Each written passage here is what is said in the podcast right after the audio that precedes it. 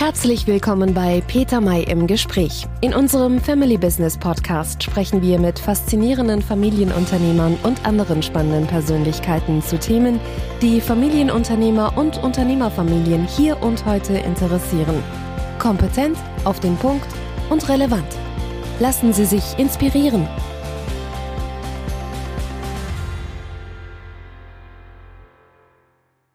Guten Tag, liebe Zuhörerinnen und Zuhörer. Mein Name ist Peter May und ich begrüße Sie zu unserem heutigen Podcast zum Thema Stichwort Verantwortungseigentum, Schreckgespenst oder Hoffnungsschimmer für Familienunternehmer. Mein heutiger Gast ist Armin Steuernagel, ein junger Unternehmer, der auf dem besten Wege ist, Rechtsgeschichte zu schreiben. Denn Armin Steuernagel will nicht mehr und nicht weniger als das deutsche Gesellschaftsrecht um eine weitere Rechtsform zu erweitern. GmbH und Co. GmbH, AG und SE. Für Armin Steuernagel und seine Mitstreiter ist das nicht genug, um eine erfolgreiche Zukunftssicherung unserer Familienunternehmen zu gewährleisten. Sie fordern eine neue Rechtsform, die Gesellschaft mit gebundenem Vermögen. Warum das so ist, wie weit das Projekt inzwischen gediehen ist und was es für unser traditionelles Verständnis von Familienunternehmen bedeutet, darüber möchte ich mit meinem heutigen Gast sprechen. Herzlich willkommen, lieber Armin Steuernagel. Ja, schönen guten Tag. Danke für die Einladung. Nun lassen Sie mich gleich mit einer ersten Frage beginnen. Äh, wenn man ein so anspruchsvolles Projekt in Anspruch nimmt, ein Projekt, das viel Zeit und Energie braucht, dann braucht es eine starke Motivation. Was hat Sie persönlich veranlasst, sich für eine neue Rechtsform stark zu machen?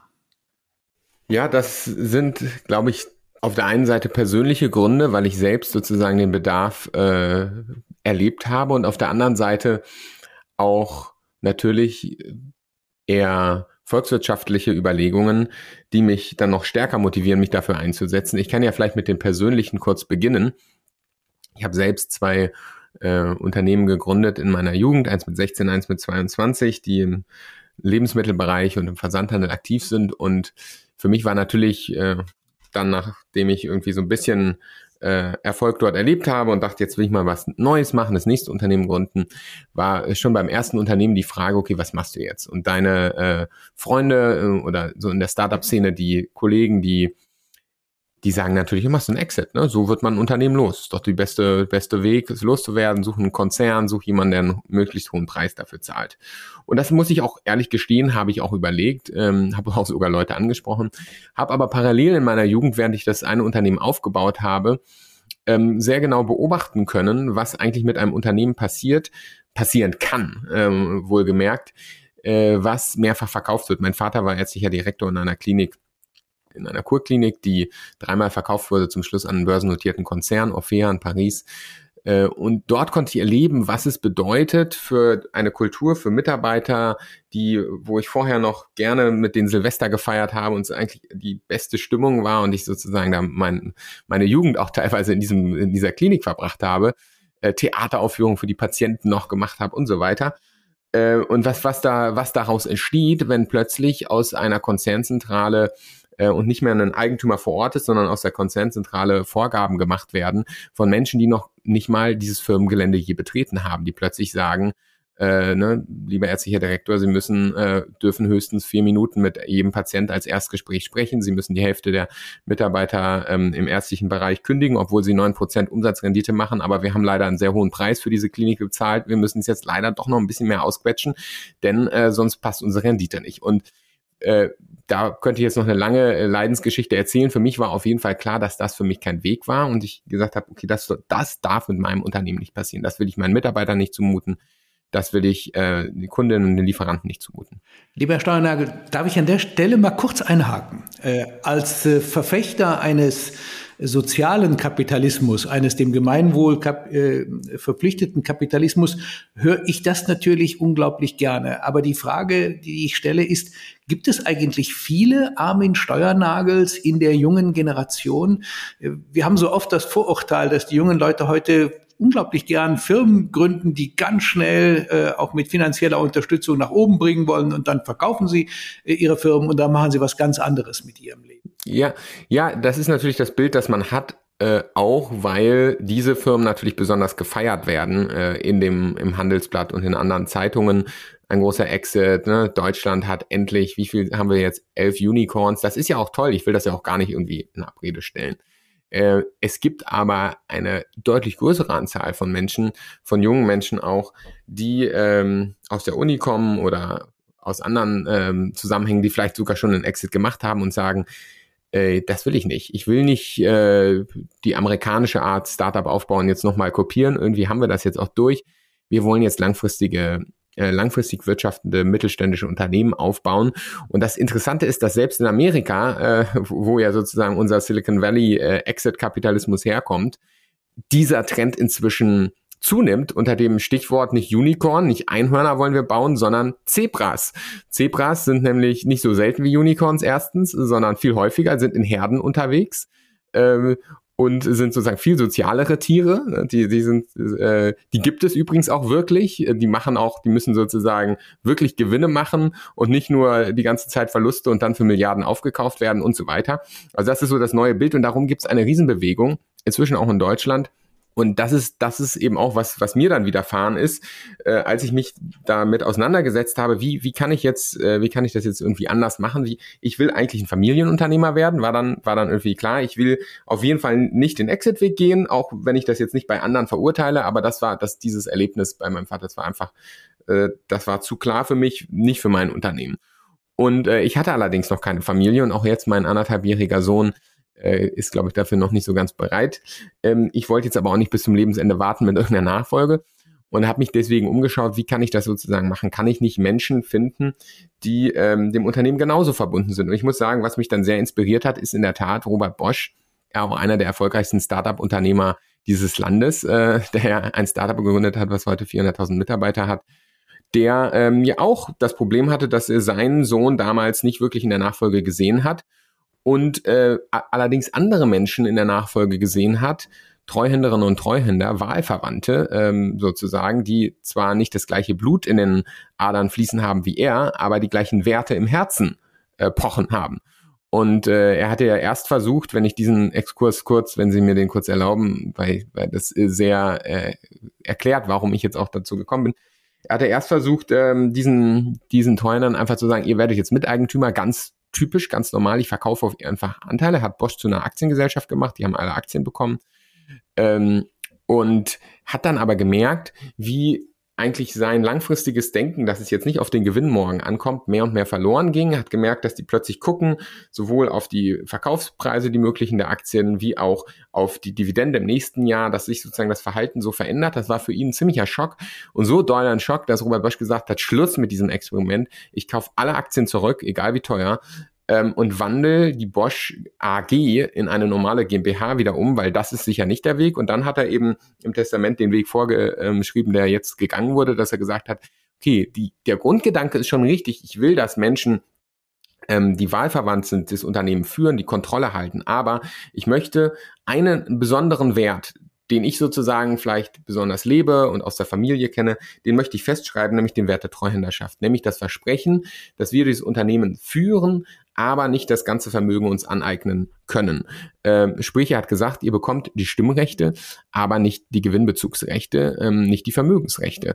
Ähm, ihr tretet ein, so ein bisschen wie eine Mitgliedschaft in eine Partnerschaft äh, und tretet wieder aus, wenn ihr, äh, wenn ihr sozusagen nicht mehr, ähm, da gibt es dann bestimmte Regeln, wie das funktioniert, nach einer bestimmten Zeit und könnt dann nicht plötzlich jetzt äh, einen Milliardengewinn oder eine Milliardenbewertung mitnehmen, sondern das Unternehmensvermögen bleibt im Unternehmen erhalten. Das hat bei mir gezündet, das fand ich so genial, dass ich gesagt habe, genau das brauche ich. Jetzt lassen Sie mich Lassen Sie mich bitte da gleich nochmal einhaken. Nun kennen wir ja alle den, den Robert Bosch. Wir kennen dieses großartige Unternehmen, was daraus entstanden ist. Und das hat der Robert Bosch äh, allerdings alles geschafft und gebaut, ohne dass es zu dem Zeitpunkt schon die Gesellschaft mit gebundenem Vermögen gegeben hätte.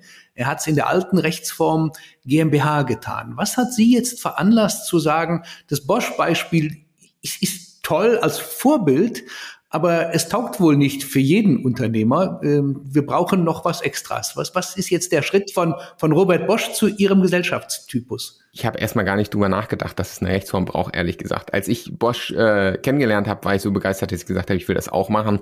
bin zu denen hingefahren, habe die interviewt, habe meine Masterarbeit darüber geschrieben, noch ähm, während ich im Unternehmen gearbeitet habe, gesagt, okay, irgendwie will ich auch, habe diverse Anwälte aufgesucht und habe natürlich, ich muss gestehen, das war damals mein Unternehmen, ähm, heute jetzt immer noch kein, kein riesiges Unternehmen, aber immerhin schon 50 Ländern, aber damals eben noch deutlich kleiner. Äh, und da haben mir natürlich auch viele gesagt, also das ist diese Struktur aufzubauen mit so einem, äh, ne, das eine Unternehmen hatte da, was weiß ich, zwei Millionen Umsatz, das ist, das, das können sie, können sie lassen, das ist viel zu teuer, das geht nicht. Äh, das, das macht man als großes Unternehmen, außerdem warum wollen sie das als Startup machen und so weiter.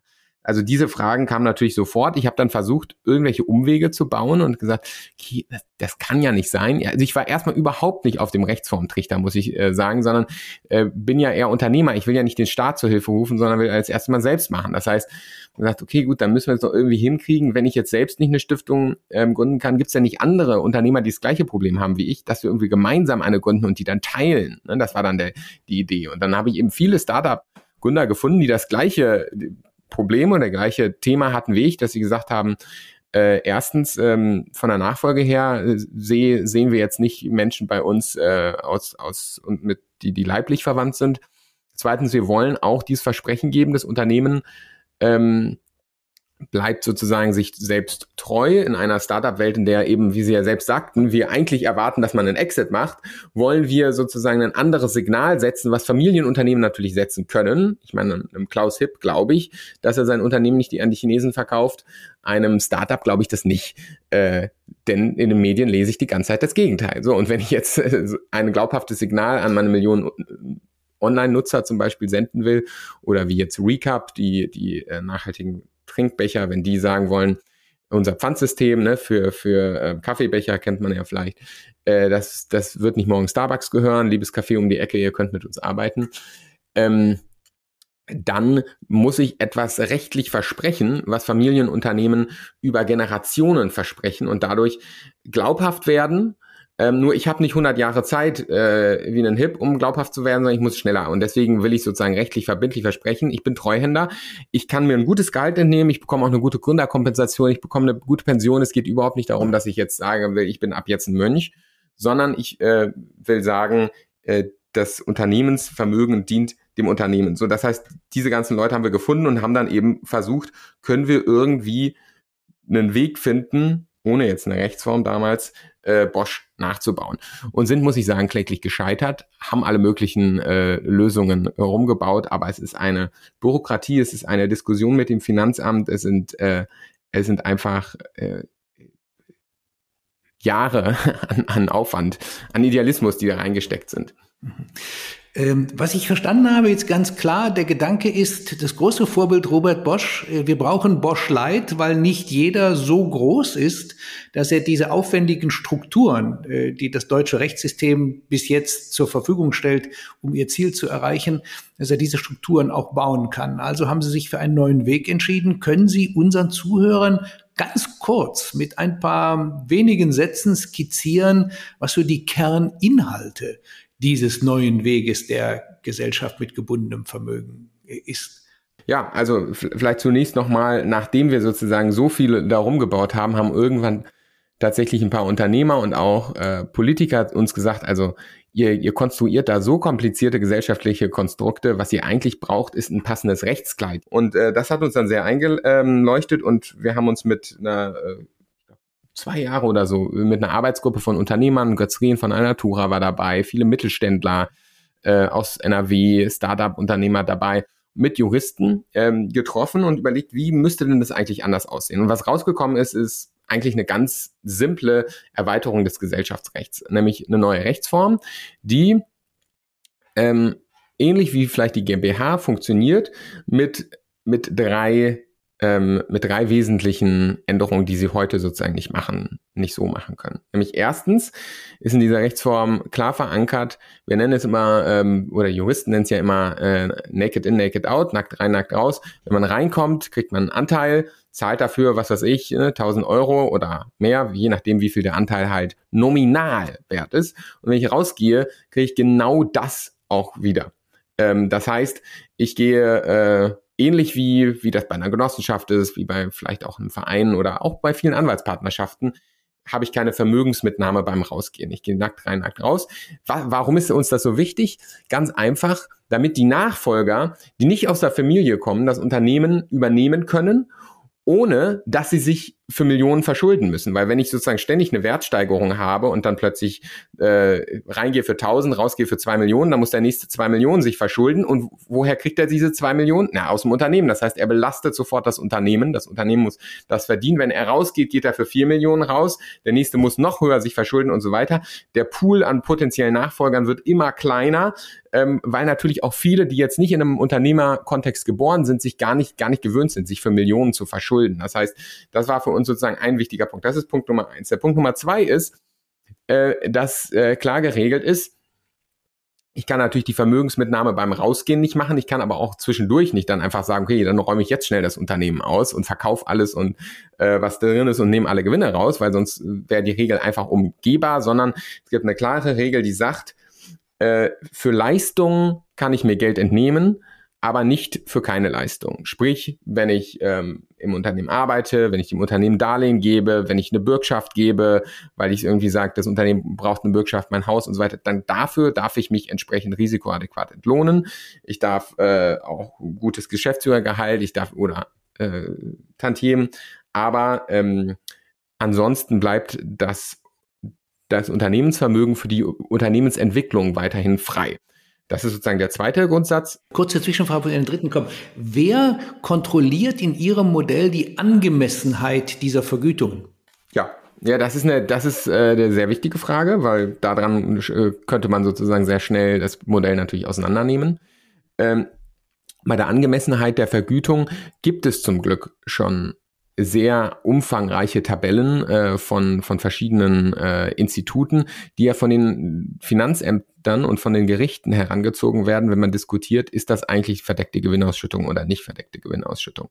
Auf der einen Seite die Finanzämter, die das kontrollieren, aber das reicht nicht. Deswegen gibt es da noch eine Governance-Regel, ähm, die besagt zurzeit, das ist jetzt ein Vorschlag, wie man das machen kann. Im Gesetzgebungsverfahren werden da vielleicht auch noch andere Lösungen gefunden, aber die besagt, schreib jedes Jahr neben meiner Bilanz, äh, die mein Wirtschaftsprüfer einmal testiert oder mein Steuerberater, äh, schreibe ich nochmal auf, was Gesellschafter äh, für Bezüge haben und warum das aus meiner Sicht ähm, äh, marktkonform ist. Und dann muss das überprüft werden von einem äh, Wirtschaftsprüfer, der, der die, der sozusagen diese Marktgerechtheit einschätzen kann. Der ist haftbar, falls er das falsch macht. Ähm, und dann wird das Ganze einer unabhängigen Kontrollstelle zugeleitet, die äh, sozusagen nochmal das Recht hat, drüber zu schauen und im Notfall zu klagen und zu sagen, ne, die Vermögensbindung wird hier nicht eingehalten. Äh, und im Notfall kann dann das Unternehmen sozusagen gezwungen werden, auf, sich aufzulösen. Ähm, dritter Punkt ist nur natürliche Personen Gesellschafter werden. Denn die ganze Idee dahinter ist ja nicht, dass ich jetzt sozusagen das Unternehmen an den nächsten Finanzinvestor verkaufe, sondern die Idee ist, dass hier immer eine Wahlverwandtschaft, dass hier Menschen drin sind. Deswegen nur natürliche Personen dürfen ähm, Gesellschafter werden. Ähm, und ähnlich wie bei der Anwaltspartnerschaft, wenn ich jetzt ausscheide und zum Beispiel meinen Anteil vererben möchte, dann haben die anderen bestehenden Partner, nenne ich sie jetzt mal, das Recht zu sagen, ja, wollen wir diese neue Person überhaupt an Bord haben? Weil in der Wahlverwandtschaft kann ich natürlich jetzt nicht sagen, ne, wir sind ein top eingespieltes Team, oder ich nehme es mal als in der Anwaltspartnerschaft oder im Architektenbüro und dann sagt jemand so, und jetzt ähm, äh, mein Sohn, der muss aber jetzt mitarbeiten, äh, der ist zwar kein Anwalt, hat auch, äh, ihr könnt den alle nicht leiden, aber ähm, der muss jetzt leider, sondern nein, das, das geht natürlich nicht, sondern die Partner bestimmen da entsprechend mit. Und so ist das hier auch. Vielen Dank. Äh, ich kann mir sehr gut vorstellen, dass das natürlich eine Menge an Reaktionen ausgelöst hat. Können Sie kurz schildern, ähm, wie haben die verschiedenen Interessengruppen darauf reagiert? Und da wir hier einen Podcast für Familienunternehmer machen, wie war insbesondere die Reaktion aus dem Lager der traditionellen Familienunternehmer zu dieser Erweiterung des bestehenden Spektrums? Haben die darin Angriff gesehen oder eine willkommene Unterstützung? Ja, das ist äh, beides. Es hat auf jeden Fall polarisiert. Das hat man ja auch ein bisschen mitbekommen in den Medien. Es gibt auf der einen Seite extrem viele, die das sehr unterstützen und die sagen, das ist doch eine super Erweiterung. Äh, Leute, die sagen, also ich, die mich anriefen und sagen, also das ist genau das brauche ich. Ich glaube, wir haben so ein bisschen den Fehler vielleicht auch gemacht, muss ich gestehen, dass wir diese, ich sag mal, technische Erweiterung, die wir hier vorschlagen, ne, einfach eine Rechtsform, die nochmal andere Rechtstechnik ermöglicht, mit einem Namen belegt haben, der einfach Emotionen geweckt hat, nämlich Verantwortungseigentum, weil wir einfach von dieser Idee kamen, wir halten hier Eigentum, das ist uns wichtig zu sagen. Es, es geht hier nicht um kein Eigentum, aber es ist Eigentum an Verantwortungsrechten und nicht an den Vermögensrechten. Deswegen dieser Name und natürlich kann man den jetzt deskriptiv verstehen als Eigentum an Verantwortungsrechten, man kann ihn aber eben auch, und das haben wir unterschätzt, moralisch verstehen und sagen, wir sind die Verantwortlichen, alle anderen natürlich nicht. so haben wir es nie gemeint. Wir haben auch in der ersten Publikation, die wir gemacht haben, oder im ersten Aufruf, äh, dass so etwas in Deutschland ähm, eingeführt wird, äh, klar geschrieben, Familienunternehmen leben Verantwortungseigentum. Wir wollen das sozusagen auch leben können und wollen davon einen Teil institutionalisieren. Ich glaube, wir haben das sozusagen immer recht klar geschrieben, aber trotzdem, Name war da, die Diskussion war da und deswegen haben wir, so würde ich sagen, eine, eine gewisse Polarisierung. Wir haben auf der einen Seite viele Familienunternehmen, die sagen, das ist super, genau das braucht sowohl für uns, aber vor allen Dingen auch für Startups und wir finden es auch eine tolle Sache, dass sozusagen unsere Familienunternehmen-Idee jetzt in der Startup-Welt, die sonst Silicon Valley getrieben ist, weiter leben kann mit einer, mit der Idee der Wahlverwandtschaft. Deswegen haben ja inzwischen auch 1200 äh, Familienunternehmen und, und andere Unternehmer einen Aufruf unterschrieben, ne, von, äh, äh, dass es so sowas eingeführt wird. 72 Prozent ähm, der Familienunternehmen haben in einer repräsentativen Umfrage des Allensbach-Instituts äh, gesagt, sie sind dafür, dass so eine Rechtsform eingeführt wird. Und die haben eben 45-minütige tiefen Interviews mit repräsentativ ausgewählten Familienunternehmern geführt, über 400. Und da ist rausgekommen, denen wurde genau erklärt, was genau wollen wir, sozusagen jedes einzelne Element, was ich Ihnen auch gerade erklärt habe. Die haben das verstanden und auf Basis dieses tiefen Verständnisses wurden sie gefragt und jetzt sagen sie ganz am Ende, nach den 45 Minuten, sind sie dafür, dass diese Rechtsform kommt oder nicht. 16 Prozent haben gesagt, nein, da sind wir echt dagegen. 72 Prozent haben gesagt, da sind wir dafür. Äh, das heißt, wir sehen eigentlich eine überwältigende Mehrheit, die das befürwortet. Gleichzeitig muss ich aber sagen, Sie haben ja auch gesagt, die Interessensverbände, da sieht es anders aus. Die Stiftung Familienunternehmen und auch die Familienunternehmer e.V. haben sich klar dagegen ausgesprochen. Ähm, was sind, was sind sozusagen die Gegenargumente? Die Gegenargumente reichen von, das brauchen wir einfach gar nicht, weil man kann das heute schon machen mit Stiftungen. Was braucht ihr überhaupt? Also, es ist einfach unnötig. Hin zu, ähm, was jetzt vor allen Dingen der die Familienunternehmer schreibt, dass das eine Aushöhlung des Eigentumsbegriffs sei, dass man hier sozusagen einen, einen Eigentumsbegriff salonfähig macht, der mit Eigentum nichts mehr zu tun hat. Äh, das wurde uns vorgeworfen. Also wortwörtlich hat äh, ein Vertreter auf einer Veranstaltung mit uns eine Diskussion gesagt, ihr seid keine Unternehmer mehr, denn ihr könnt das Unternehmen ja nicht ausräumen. Nur wenn man das Unternehmen juristisch auch wirklich ausräumen kann, ähm, also Herr Herfurth hat das gesagt, äh, dann ist man auch äh, Unternehmer. Jetzt würde ich gerne einen Gedanken mit Ihnen teilen, der mich in dem Zusammenhang beschäftigt. Ich kann mir sehr gut vorstellen, dass es Unternehmer gibt, äh, die diesen Gedanken für ihre Familie ablehnen und sagen, ich möchte mein Eigentum an meine Kinder geben. Ich kann mir genauso vorstellen, dass es Familienunternehmer gibt, die sagen, das ist eine wunderbare Idee, ähm, auch in Bezug auf meine Kinder. Das ist ja ähnlich wie eine Stiftung. Äh, ich gebe ihnen die Verantwortung äh, für das Unternehmen. Ich gebe ihnen aber äh, nicht die Möglichkeit, das äh, auszuhöhlen, zu verkaufen, äh, das treuhänderisches Eigentum. Aber jetzt kommt's. Ich kann mir auch vorstellen, dass es Familienunternehmer gibt, die sagt, ich würde das beides gerne miteinander kombinieren. Auf der einen Seite vielleicht sogar die Mehrheit in ein treuhänderisches Eigentumsverständnis übergeben, so wie Sie es geschildert haben, aber auf der anderen Seite, dass meine Kinder daraus eine Versorgung auch im Sinne äh, der Tatsache, dass wir euch Anteile verkaufen können, dass sie Dividenden beziehen. Das würde ich Ihnen schon gerne zuwenden. Also für mich wäre die beste Lösung die Kombination der beiden Modelle. Ist das in Ihrem Modell möglich? Ganz klar ja. Jetzt kann man sich fragen, wie soll das möglich sein? Sie haben doch gerade erzählt, man kann die Gewinne nicht entnehmen. Ähm, das, das ist so möglich, dass man tatsächlich dann die, äh, die Gesellschaft mit gebundenem Vermögen als Gesellschafter begreift, einer normalen GmbH. Nehmen wir mal an, wir machen die Familien GmbH äh, XY, die produziert etwas und dann sagt man so, wie viel Prozent will ich denn jetzt in treuhändisches Eigentum geben? Sagen Sie eine Prozentzahl, 40, 50, wie auch immer tue ich da rein äh, und dann sage ich, und den, die anderen Anteile, die gebe ich jetzt der Familie, in egal welcher Form, vielleicht hänge ich noch eine KG dazwischen oder was weiß ich, wie ich das am besten gestalte. Aber dann kann ich genau das machen. Ich kann sogar noch einen Schritt weiter gehen. Ich meine, wir sehen das ja bei Merck, äh, finde ich sehr schön, die, die Möglichkeit auch an die Börse zu gehen als Familienunternehmen und trotzdem die Kontrolle zu erhalten. Dafür gibt's ja die ähm, Kommanditgesellschaft auf Aktien. Und auch hier kann ich natürlich sagen, ich mache eine ähm, Gesellschaft mit gebundenem Vermögen und KKG auf Aktien. Sprich, ich halte die Kontrolle treuhänderisch und sage, hier über dieses Unternehmen entscheiden nicht die, die das meiste Geld auf den Tisch legen, gerade an der Börse. Ne? Und ich äh, will auch keine feindlichen Übernahmen zulassen, sondern das sind Treuhänderinnen und Treuhänder. Gleichzeitig will ich aber, dass, dass das Kapital sozusagen auch über die Börse in das Unternehmen kommen kann. Das heißt, dann kann ich natürlich solche Kombinationen fahren. Übrigens sehr erfolgreich in Dänemark, da mit Stiftungslösungen, können wir ja gleich noch drauf zu äh, sprechen kommen, warum dort Stiftung und so weiter, äh, wo man das auch mit, mit Börse kombiniert ähm, Carlsberg, Novo Nordisk, die größten Börsenkonzerne in Dänemark, 60 Prozent des Wertes des dänischen Börsenindexes gehört zu Unternehmen äh, in treuhändischem Eigentum, wo die Mehrheit der Stimmrechte entsprechend treuhändisch gehalten sind. Sie haben gerade das Stichwort Stiftung äh, selbst schon genannt. Sie wissen, ich habe mich ja auch öffentlich dazu geäußert. Ich unterstütze Ihren Gedankengang voll und ganz.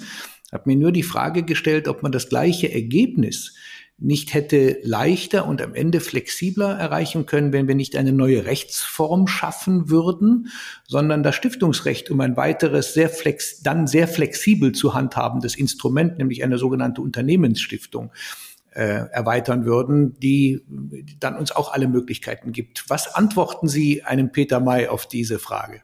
Ja, also ich antworte erstmal, wir haben uns darüber natürlich auch Gedanken gemacht. Das war ehrlich gesagt das allererste. Wir sind ja als wir äh, gemerkt haben, es muss sich was ändern, haben wir erstmal ein Screening gemacht, was macht man jetzt als erstes und in Dänemark werden das, wird es nun mal mit Stiftungen gemacht, deswegen haben wir das als erstes auch in Betracht gezogen und ich bin auch weiterhin ein Fan davon, dass wir eine Unternehmensstiftung schaffen, so wie Sie das vorschlagen, also können wir gerne gemeinsam uns für einsetzen. Ich glaube aber inzwischen, dass es einen dass es trotzdem eine gesellschaftsrechtliche Form braucht. Jetzt kann ich Ihnen gerne sagen, warum. In der Beschäftigung mit der Stiftung, da hat auch das Justizministerium uns darauf hingewiesen, ähm, ist uns einfach nochmal klar geworden. Die Stiftung wurde erfunden vor 500 Jahren ne, aus dem kirchlichen Kontext mit als Idee, es gibt einen Stifter und eine Stifterin, die hat einen Willen, der wird festgesetzt, das ist der Stifterwille.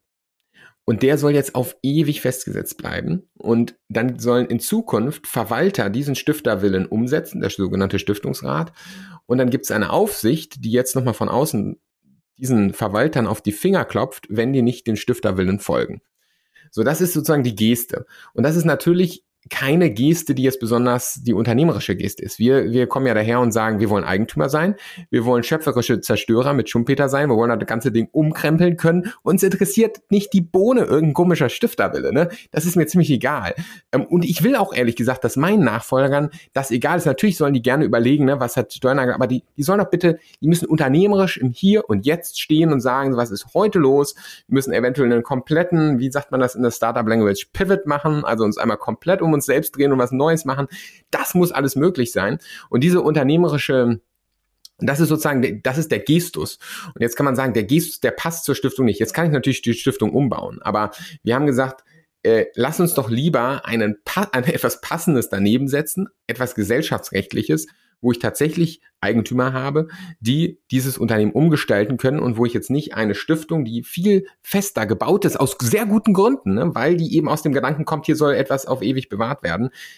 Jetzt lass uns die nicht sozusagen über die Maßen verbiegen ins Gesellschaftsrecht. Ich kann Ihnen aber noch mehr sagen. Wir haben ja in der Alsbach-Umfrage auch fragen lassen, ähm, wer, äh, wie, wie, wie wichtig ist es euch eigentlich direkt auch Anteile zu halten? Und da kommt interessanterweise das raus, was ich auch immer so ein bisschen gefühlt habe, weil als ich mich mit Bosch beschäftigt habe, war das genau der Punkt, was ich so bei Bosch so, ähm, also was, was mir wichtig war zu sagen, ich will am Stammtisch auch sagen können, ich bin natürlich Eigentümer. Also ich bin nicht irgendein Stiftungsrat oder ich arbeite im Unternehmen unten und oben drüber sitzt eine Stiftung, sondern ich bin mit Eigentümer. Ich halte die Anteile. 82 Prozent, äh, also mehr Leute als für die Rechtsform sind, haben gesagt, ähm, das ist uns verdammt wichtig, das ist ein Motivator. Gar nicht speziell jetzt die Gewinne rausnehmen zu können. Da haben viele gesagt, das finde ich gut, dass die, dass die gebunden werden an das Unternehmen. Aber selbst diese Unmittelbarkeit, diese Identifikation, dieses sozusagen, das ist mein Baby, ne? Das, ich meine, welcher Unternehmer kennt das nicht und weiß das nicht?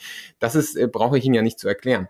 Und ich glaube, das ist, wird durch die Stiftung werde ich immer ein Stück weit hochgerückt. Es ist sogar so im Stiftungsrecht, dass ich offiziell, wenn ich jetzt nicht eine komplizierte Doppelstiftung mache, darf ich gar nicht in der Stiftung sitzen und operativ tätig sein, weil das Finanzamt sofort sagt, das ist eine Kontamination ähm, äh, der, der, ähm, der Stiftung.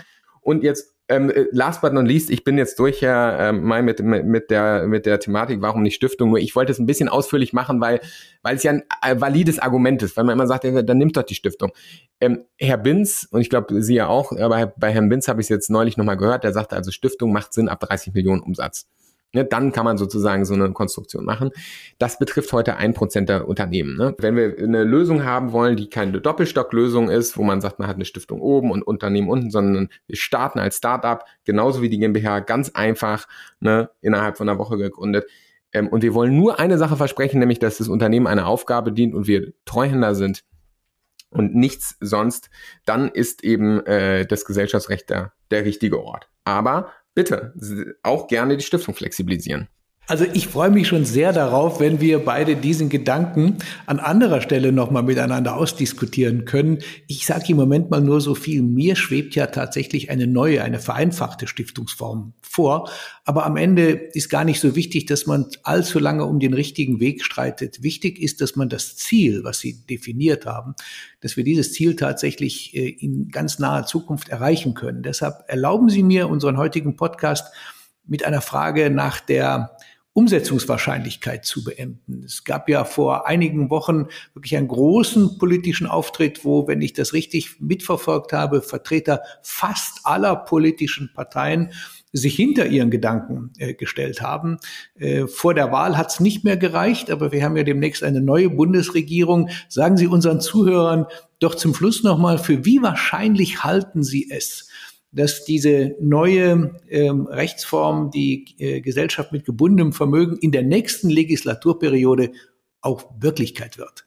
Das hängt jetzt von den nächsten Wochen ab. Äh, ich bin extrem gespannt auf die Koalitionsverhandlungen, weil dort wird es, glaube ich, äh, sicher auch mit entschieden, ob das kommt, wie es kommt. Ich würde jetzt im Moment sagen, dass ich einigermaßen guter Dinge bin. Bei der CDU haben wir Menschen, die, die das sozusagen klar befürworten, aber wir haben auch äh, wir haben auch äh, Skeptiker dabei und bei der SPD haben wir auch einige Befürworter und es steht auch im Wahlprogramm.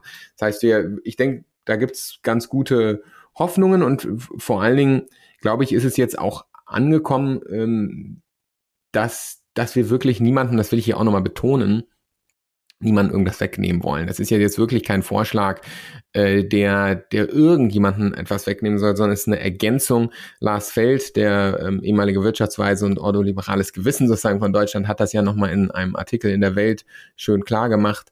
Das würde die, äh, die soziale Marktwirtschaft stärken, so ein Modell. Es ist ein weiteres Modell. Es würde uns helfen, unsere dezentrale Marktwirtschaft von vielen, vielen Unternehmen, die heute Nachfolge suchen, ähm, zu erhalten, indem wir von einer, sozusagen das Familienverständnis erweitern, dass auch Wahlverwandtschaft zulässig ist. Ähm, und äh, deswegen, genau, bin ich da großer Hoffnung. Ich will aber noch eine, ähm, wenn ich das noch darf, mal noch eine Sache ergänzen, weil wir, wir sprechen hier ja auch über Familienunternehmen. Und jetzt ist manchmal der Eindruck entstanden, okay, wenn ich sowas mache, dann, dann ist sozusagen meine Familie raus, ne, Sohn, Tochter raus. Das ist nicht der Fall. Warum nicht? Wahlverwandtschaft kann ja auch heißen genetische Verwandtschaft. Also äh, Brüder und Schwestern im Geiste können auch die Brüder und Schwestern oder die, die, die, die Verwandten im Blute sein. Es ist ja keine Exklusivität. Wir haben viele Unternehmer, die sich hierfür einsetzen, die das auch heute versuchen, so zu leben mit der Familie. Ich nehme mal ein Beispiel aus dem Sorpetal, aus dem Wahlkreis von Herrn Merz in NRW. Sorpetaler Fensterbauer, fünfte Generation. Die haben nach ich glaube, der dritten oder vierten entschieden, sie wollen eigentlich Verantwortungseigentum ähm, oder treuendisches Eigentum, muss ich ja sagen, umsetzen. Ähm, warum? Weil sie inzwischen so viele Enkel da kommen und das ist ein 70-Mann-Betrieb, ne? 21 Enkel, die können nicht alle versorgt werden. Das heißt, man muss irgendwie einen Weg finden, wie man die rauskriegt. Und dort ist trotzdem jetzt in fünfter Generation ein leiblicher Nachfahre drin. Der ist jetzt aber trotzdem treuendischer Eigentümer bei Bosch ist ja auch Christoph Bosch inzwischen treuendischer Eigentümer. Also es ist auf keinen Fall eine ausschließende. Ne? Es, es, kann, äh, es ist nur eine Erweiterung des Familienverständnisses, nicht, nicht eine Ersetzung. Das wollte ich vielleicht einfach nochmal zum Schluss loswerden. Das ist auch gut so. Lieber Herr Steuernagel, ich, ich danke Ihnen sehr zuerst mal für Ihr Engagement. Man, man merkt das durch und durch, ähm, wie viel Ihnen das am Herzen liegt, auch warum es Ihnen am Herzen liegt. Ich danke Ihnen auch, dass Sie für unsere Zuhörer ähm, das haben wahrscheinlich noch ein bisschen besser verständlich oder deutlich besser verständlich werden lassen, als es bisher war. Äh, ich drücke Ihnen, ich drücke uns allen die Daumen, dass wir in der nächsten Legislaturperiode es tatsächlich schaffen, da einen großen Schritt weiterzukommen und das Realität werden zu lassen. Und ich bin ganz sicher, dass Sie Ihren Kampf, Ihr Engagement nicht aufgeben werden, bevor Ihre Idee auch Wirklichkeit geworden ist. Da können Sie sicher sein. Ganz, ganz herzlichen Dank. Herzlichen Dank auch.